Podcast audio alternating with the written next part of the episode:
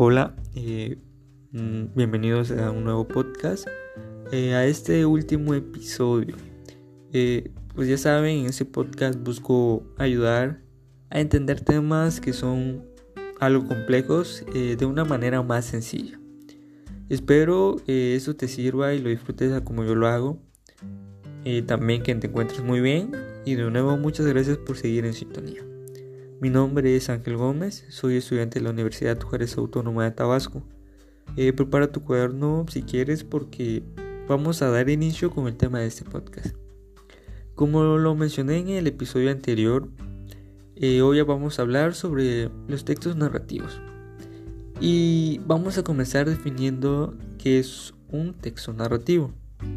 Bueno, eh, se define como cualquier otro texto eh, que es un relato o una narración, que cuenta una anécdota determinada, es una sucesión de acciones en un periodo de tiempo limitado. Puede tener fines literarios y comunicativos. Además, los textos narrativos pueden tener muchas formas y pueden estar en diferentes soportes, tanto orales como escritos.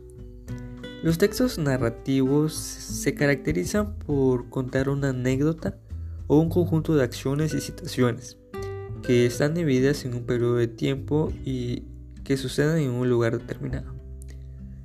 Y puede ser real o ficticia. Consta de personajes como los protagonistas, los antagonistas, los personajes primarios y secundarios. Estos interactúan entre sí eh, mediante los diálogos y las acciones.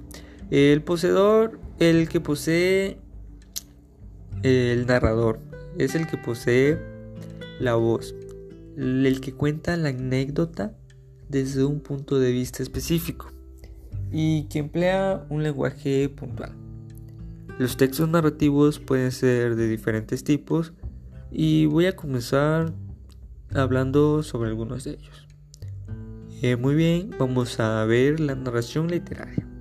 Bueno, la narración literaria es aquella que, persigue un fin estético que busca conmover a través de los relatos contados y que emplean para ello todos los recursos poéticos posibles, eh, que lo utilizan para embellecer, dependiendo de sus reglas de composición. Estos textos pueden pertenecer a distintos géneros, eh, en los que encontramos una novela, un cuento, una crónica o microrelatos. Eh, las novelas son grandes ficciones que son provistas de muchos personajes y que ocurren un tiempo largo de narración. Están divididas en capítulos y de lectura que es más o menos larga. Los cuentos, pues ya lo saben, eh, son relatos breves y, e intensos que se leen de una sentada eh, y que involucran un mundo ficcional mucho más acotado que el de la novela. Las crónicas, eh, los vimos eh, creo que en los episodios pasados, son narraciones poco ficcionales y que están más apegadas a la realidad. se caracteriza del periodismo cultural y suele tener como cometido ilustrar algún evento real. Muy bien, la, la información, perdón, la informativa es un, un tipo de texto eh, o de escritura que tiene que pretende, como su nombre lo indica, eh, narrar un hecho o un evento particular como bien sabemos, una narración consiste en describir o referir lingüísticamente un conjunto de hechos que suceden en un momento determinado. Y en esta narración se intenta dar a conocer un hecho con la mayor objetividad que, sea posible, tratando de eliminar los juicios de valor, sentimientos y opiniones del autor. Eh, la, la narración administrativa pues estas suelen tener una estructura muy definida y, que utilizan un lenguaje eh, que debe ser claro para la institución a la cual está referida esa información o, ese, o esa narración, lo que obliga a utilizar lenguajes especializados de acuerdo al tipo de institución a la que está dirigido ese documento. El lenguaje utilizado en los textos administrativos depende mucho eh, de quién va a quién va dirigido el mensaje. Si va de la institución a una dependencia de otra institución o dependencias o personas en general, se usa un lenguaje culto.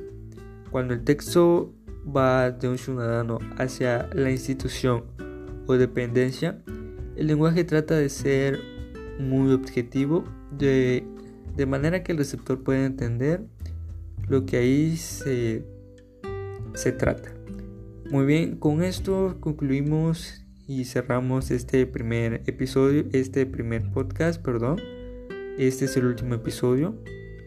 Eh, agradezco mucho que estén en sintonía conmigo y espero esto les sirva, les sea de ayuda para, para entender más o tener más conocimientos acerca de, los diferentes tipos que existen y realmente espero les pueda servir de mucha ayuda. Soy Ángel Yair Gómez Alejandro, estudiante de la Universidad Juárez Autónoma de Tabasco. Este proyecto eh, es sobre la materia de comunicación oral y escrita. Espero les haya gustado y en realidad muchas gracias. Hasta pronto.